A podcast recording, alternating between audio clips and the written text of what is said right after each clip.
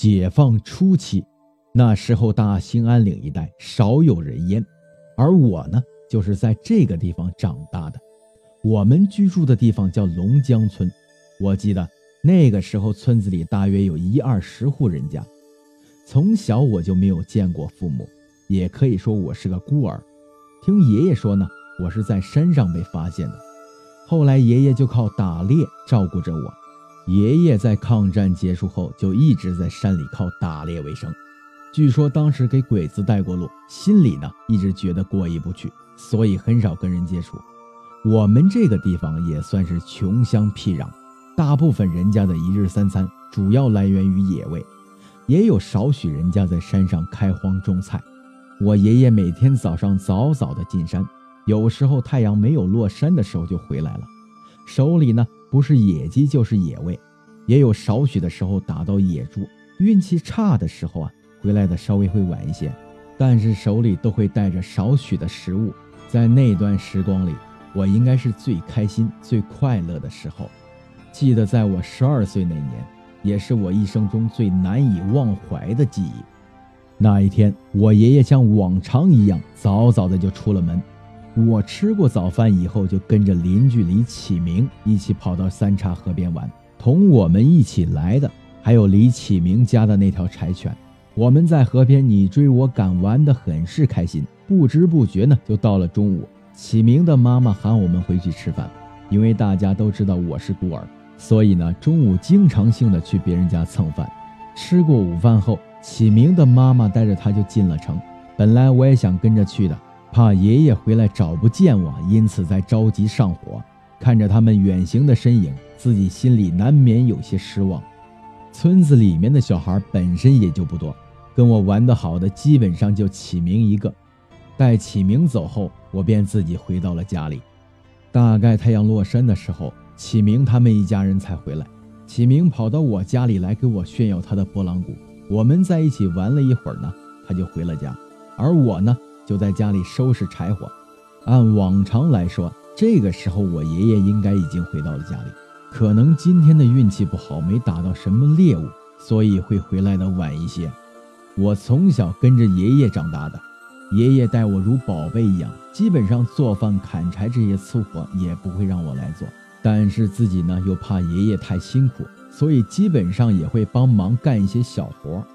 收拾完柴火以后呢，我就趴在桌子上等着爷爷。不知不觉呢，我就睡着了过去。不知道过了多久，我才醒来，眼睛看向外边时，这个时候四周已经漆黑一片。由于今天的月亮比较亮，黑暗中还是有些能见度的。见到爷爷迟迟不回来，我开始着急起来，拿起火把就在家的四周喊起爷爷的名字。尽管声音很大，但依旧没有回音。我想，爷爷可能在回来的途中看不清路，又或者打猎时受了伤。我的内心无比焦灼。想到这儿，拿起火把就朝山里面走去。我们家到山的入口大概徒步十分钟左右。山的入口是两座山合围的模样，在月亮升到正中的时候，好像一个人抱着月亮一样，因此这个山又叫抱月山。我边走边喊，不知道在山里走了多远。但是都没有见到爷爷的身影。就在这时，我看到前方斜坡上站了一个人。从我的角度来看，这个人大概五十岁左右，头发蓬松，身体瘦小。只见他弓着腰站在石头上，直勾勾地看着月亮。我心想，这个人会不会也迷路了？于是我就开口说道：“大叔，你在看什么呢？我来找爷爷，你有没有见到我爷爷？”这个人听到我的呼喊后，扭头看向了我，他向我挥了挥手，示意我向他走去。我举着火把，慢慢的靠近他，在火把的映射下，我才看清他的真实面目。她是一个女人，一个年龄略大的老人。于是我就问他：“奶奶，这么晚了，你怎么一个人在山里呀？”这个女人冲着我微笑回答道：“奶奶的家就在这里呀。”倒是你呀，小姑娘，我刚听说你是来找爷爷的，这么晚了，你爷爷怎么还在山里呀？住在山里，我们家就在山旁边。如果有人在山里住，我怎么会不知道呢？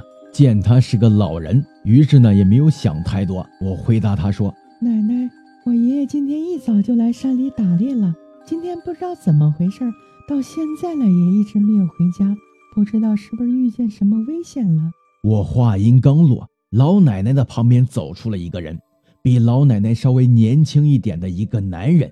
这个男人的头发有些枯黄，整张脸在火把的映照下显得格外的猥琐。他的脸型跟老奶奶一样，都是下巴尖尖的。这个男人开口对我说：“小姑娘，我今天下午在山的中间见到一个老头，应该就是你说的爷爷。要不这样，你扶着奶奶进我们家等一会儿，我去山里找你的爷爷。”听到这儿，我紧张的心放松了下来。于是呢，答应了这个男人的话，扶着老奶奶去了他们家。他们家就在斜坡的后面，整体是在山石里开凿了一个屋子。屋子很小，但是坐下三四个人不成问题。这个小屋子里面有一个入口，老奶奶带着我继续往里走。进了入口以后，呈现的房间大了很多。出口右边有一个石头削成的梯子，好像二楼是休息的地方。奶奶点燃蜡烛后，招呼我坐了下来，然后问我：“小姑娘，你叫什么名字呀？”我回答她说：“奶奶，我叫小红。”这么晚了，不知道你饿不饿？奶奶家里还有些吃的，拿给你来吃吧。我一听有吃的，不自觉地咽了口唾沫。那谢谢奶奶。她从旁边的石桌上端来了一盘食物，大概是红薯叶做的饼。还有几个野果子，我接过盘子就狼吞虎咽地吃了起来。这个时候，老奶奶发出阴森的笑，但是我只顾着吃东西，没注意那么多。突然，我身后入口的地方传来了一阵急促的走路声。正当我扭头看的一瞬间，给我吓懵了。我的背后不知道站了个什么东西，这个东西有很多，由于光线太暗。我只看到十几双透着红光的眼睛，我被吓到了，拿着红薯饼的手也颤抖了起来，喉咙里不自觉地大声尖叫起来。在尖叫过后，不知道自己是惊吓过度还是怎么了，突然感觉意识模糊，一阵眩晕的感觉袭来，我就晕倒了。当我再次醒来，我已经被困到了一张床上。而我面前站着一个满脸长白毛的女人，她的嘴像动物一样撕裂的很长，两只耳朵也很尖，就像狐狸的耳朵一样。见到我醒了过来，她用那嘶哑的声音对我说：“你看我像人吗？” 我从小没有见过这样的人，不，准确的说，没有见过这样的东西，像人又像畜生。他见我不回答，立马声音变得严肃起来，嘶哑的又问我：“你看我像人吗？”被这一声严肃的声音着实吓懵了，颤颤巍巍的张口准备说话。就在这个时候，门外响起了一声枪响，而这个像人又不像人的东西，听到这声枪响后，立马跑了出去。我听到门外熟悉的喊叫声：“小红，小红，是你在里面吗？”听到熟悉的声音后，眼泪止不住的流了下来，激动的回答道：“爷爷是吗？快来救救我！”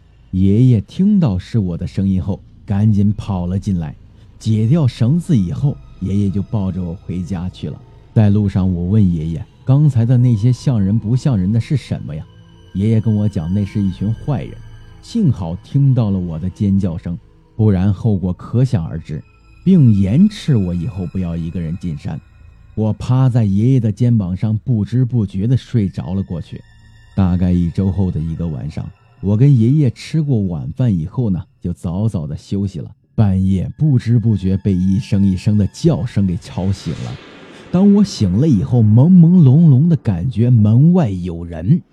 我好似隐隐约约听到一声一声的喘息声，由于好奇心的迫使下，我轻手轻脚的下了床，慢慢的走向窗户边，透过窗户的缝隙看向外边。这不看还好，当我看向外边的一瞬间，窗户外边露出一张皱巴巴的脸，这张脸血色惨白，两只眼睛透着红光，直勾勾地看着我。我的脑瓜子里瞬间浮现起那天的事情，是他，眼前的这个人就是那天的老奶奶。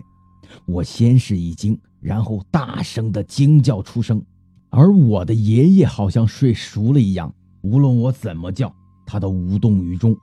就在这个时候，窗户外边的这个老奶奶发出渗人的惨笑声，随着她的背后出现了一个又一个散着红光的眼睛。我本能的应该后退，但是我的双腿双脚好似被人抓住了一样，任凭我怎样用力，还是不能动弹。就在这个时候，门外的老奶奶伸出一双惨白且干枯的手，慢慢的伸向了我。当他的手靠近我的那一刻，我使尽浑身的力气，使自己的腿向后退了一步。随后，我就跑到床上，死死地抓紧爷爷的手。尽管我用力地拽着爷爷，但是爷爷依旧没有任何反应。紧接着，我们家的门发出吱吱的摩擦声。但凡外面的东西再使些力气，我觉得我们家的门就要被推开了。恐惧支配着我，把被子死死地蒙在头上。我不敢在被窝里动弹半分，生怕我的动静会让门外的东西发现了我。渐渐的，吱吱的声音消失了。门外的东西好像觉得自己推不开门，可能选择了放弃。这个时候，我赶紧拍打爷爷。爷爷在我一顿拍打之下，慢慢的有了反应。爷爷半睡半醒的问我：“小红。”你怎么还不睡呀？我给爷爷示意不要出声，用手指了指门外。就在这个时候，房顶发出咯吱咯吱的动静，爷爷一下子精神了起来，把我推到他的身后，随手拿起猎枪指着房顶。我相信，但凡屋顶有什么东西敢进来，爷爷一定会给他打一个透心凉。但是，当爷爷拿起枪指着屋顶后，屋顶的东西不再发出任何的动静。随后，屋子里飘起了一团团的黄色雾气。爷爷看到后，赶紧让我用被子捂着鼻子。就在这个时候，门外的东西说话了：“小红，你看我像人吗？快回答奶奶！”爷爷捂着我的嘴，让我不要出声，随手抬起猎枪，朝着窗户边就是一枪。外面好像炸了锅一样，叽叽喳喳，乱作一团。爷爷让我捂着鼻子不要乱动，他一个箭步来到门口，猛的一下拉开木门，外面一群一群的像耗子一样的鼠类来回乱窜。爷爷抬起枪就要瞄准那条身着白毛的鼠类就要开枪，但由于对方跑得太快，爷爷瞄了半天也没开枪。这个事情过去以后，爷爷带着我去镇上躲了几日。当我们再次回到家时，发现家里好像进了土匪一样。东西乱作一团。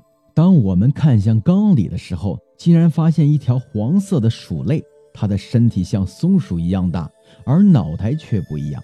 后来才知道，这个东西叫黄鼠狼，也叫黄皮子，又名黄大仙。至于那天那个老奶奶问我，它像人吗？其实就是黄皮子修炼成人的一个过程。如果这个时候你说它像人，那么你就会在不久之后暴毙而死。如果你说他不像人，那么他的修炼就前功尽弃，会一直缠着你，给你使各种绊子。那天晚上我们看到的那团雾气，其实就是黄皮子放的屁。据说他的屁会让人产生幻觉。我爷爷当时睡得那么死，我想可能就是因为吸了黄皮子放的屁，所以无论怎么叫也叫不醒他。黄鼠狼的传闻有很多，不知道你们听过哪些呢？本期故事到这里就结束了。如果你们有什么雷同的，或者是亲身经历的，可以在下方留言。